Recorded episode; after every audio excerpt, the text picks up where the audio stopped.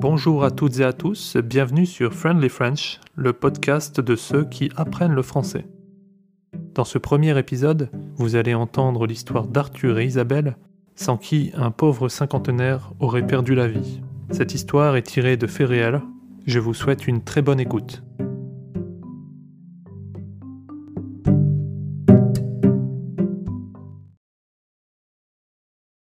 Arthur et Isabelle, sa petite amie, sont étudiants. Ils sont en couple depuis quelques années et vivent ensemble dans une petite ville du nord de la France. Après une semaine d'automne chargée et stressante due à leur partiel, ils décident de profiter du week-end. Ils prévoient donc, une fois le samedi venu, d'aller se promener sur la plage, puis de manger une glace en admirant le coucher du soleil, et enfin d'aller passer un bon moment au restaurant. Le début de cet intéressant programme se déroule sans accroc. Ce jour-là, il fait très beau, les vagues s'abattent calmement sur le sable fin, et une légère brise marine effleure leur visage.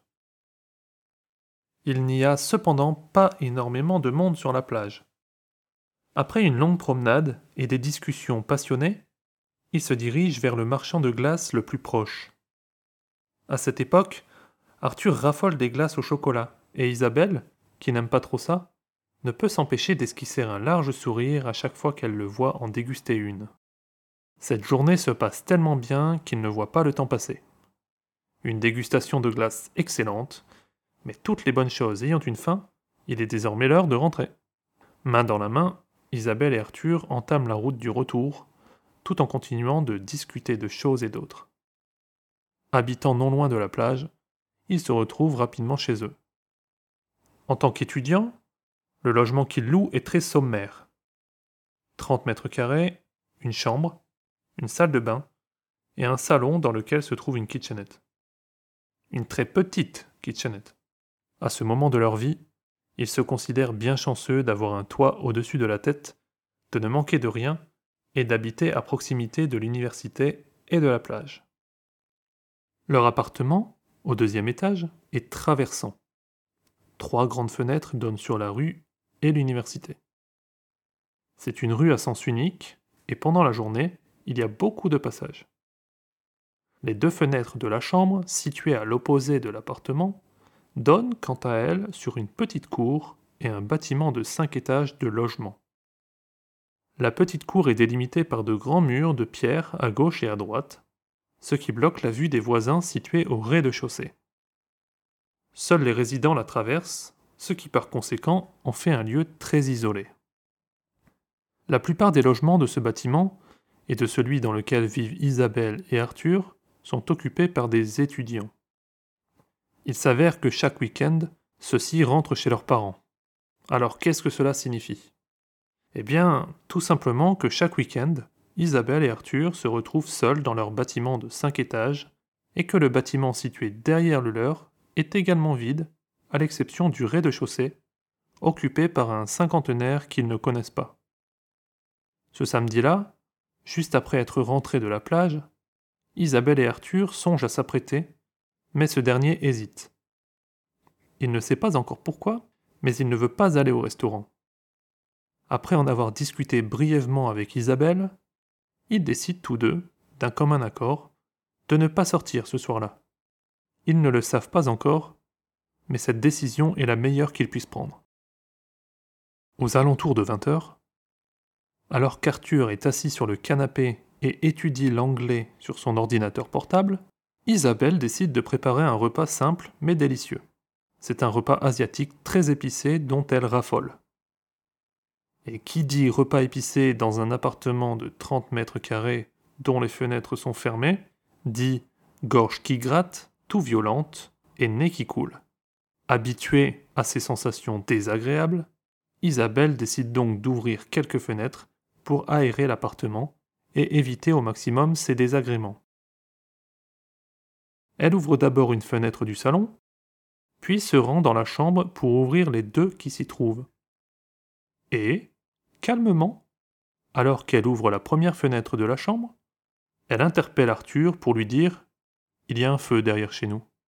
Oui, oui, avec un calme olympien, elle annonce qu'il y a un feu. Arthur, plongé dans ses études d'anglais, ne réagit pas très vite. À ce moment de l'année, il n'est pas rare de voir au loin des fumées noires s'élever dans le ciel. Allez savoir pourquoi. Arthur ne s'inquiète donc pas plus que ça. Toutefois, poussé par la curiosité et étonné par le calme avec lequel Isabelle lui a parlé, il décide de se lever et d'aller jeter un œil par une fenêtre de la chambre. Ses yeux se portent immédiatement au loin vers le ciel, puisqu'il s'attend à voir les mêmes fumées noires que d'habitude, mais rien. Puis il se porte très rapidement vers le bas, en direction de la petite cour. Il aperçoit alors de la fumée se dégager de l'appartement du rez-de-chaussée dans le bâtiment de derrière. Une seconde passe, et il entend un léger cri de détresse venant de l'intérieur de l'appartement. Il sait qu'il n'y a pas une autre seconde à perdre. Paniqué, mais déterminé à venir en aide à cette personne en danger, il ouvre brusquement la porte d'entrée de son appartement et descend les escaliers à toute vitesse, au risque de tomber, puis se dirige vers la petite cour, à côté de laquelle se trouve l'appartement en feu. Les flammes sont déjà immenses. De la fumée noire s'échappe des deux fenêtres à moitié ouvertes, et il est clairement inenvisageable de passer par la porte d'entrée de l'appartement, fermée et au travers de laquelle on distingue facilement l'incendie. Arthur ne peut pas libérer la victime de cet incendie seul. Il appelle les pompiers. Son cœur bat la chamade, mais il décide de ne pas rester là à rien faire. Il traverse le rez-de-chaussée de son bâtiment et se rend du côté de la route pour voir si d'autres personnes peuvent l'assister. Par chance, à ce moment précis, un homme passe devant le bâtiment et Arthur lui demande de l'aider. Les deux hommes se dirigent donc vers l'appartement en feu en courant. Entre-temps, Isabelle, munie de seau d'eau, fait de son mieux, mais rien n'y fait. L'inconnu essaie tant bien que mal d'atteindre la victime, allongée au sol. Il casse prudemment les fenêtres, tente de la saisir, mais il n'y parvient pas. Le feu est maintenant trop fort et les risques d'être pris au piège sont trop importants. Tous les efforts déployés sont inutiles. Les cris de détresse de la victime sont de plus en plus puissants. Sa vie est en péril. Fort heureusement, les pompiers ne tardent pas à arriver avec leurs camions et leurs lances à incendie. Ils semblent décontractés, car de leur point de vue, il ne voit que le bâtiment où vivent Isabelle et Arthur, et celui-ci ne présente aucun signe d'incendie. Il y a bel et bien un incendie, mais dans le bâtiment qui se trouve derrière celui-ci. Arthur, toujours paniqué par cette situation, le leur fait rapidement remarquer. Les pompiers entrent en action. Ils suivent un processus rigoureux et restent prudents. Ils ne savent pas ce qui se trouve dans l'appartement et quels dangers les attendent. Ils commencent à arroser l'appartement, parviennent à y pénétrer et à secourir le pauvre homme. Isabelle et Arthur attendent dans la rue qui se trouve en face de chez eux. Les pompiers s'activent, tandis que certains passants s'arrêtent et regardent ce qu'il se passe. Après une dizaine de minutes, l'incendie est maîtrisé. Trois ambulanciers, munis d'une trousse de soins et d'un brancard, et arrivés depuis peu sur les lieux, s'engouffrent dans le bâtiment, puis traversent la petite cour pour apporter les premiers soins à la victime. Quelques minutes plus tard, ils la transportent dans l'ambulance et partent pour l'hôpital. Les pompiers terminent de sécuriser le logement incendié, vérifient que personne ne se trouve au-dessus du logement, puis, une fois le travail terminé, partent vers d'autres aventures. Isabelle et Arthur rentrent chez eux, bouleversés par cet événement. Le repas préparé par Isabelle n'est maintenant plus au programme. La soirée se termine devant la télévision. Quelques jours plus tard, le journal local rapporte les faits.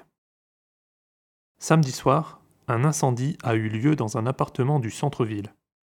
Selon les premiers éléments de l'enquête, un homme d'une cinquantaine d'années, alcoolisé, s'est endormi sur son canapé, une cigarette allumée à la bouche.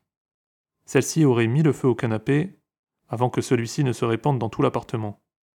La victime a été transportée à l'hôpital et ses jours ne sont plus en danger, mais elle présente des brûlures au troisième degré sur une grande partie de ses jambes et de son bras gauche. Ce samedi soir d'automne, la décision de ces deux étudiants de ne pas aller au restaurant s'est avérée vitale. Isabelle, en avertissant Arthur, est devenue une héroïne inconnue. Sans elle et son calme surprenant, la victime n'aurait probablement jamais été secourue à temps.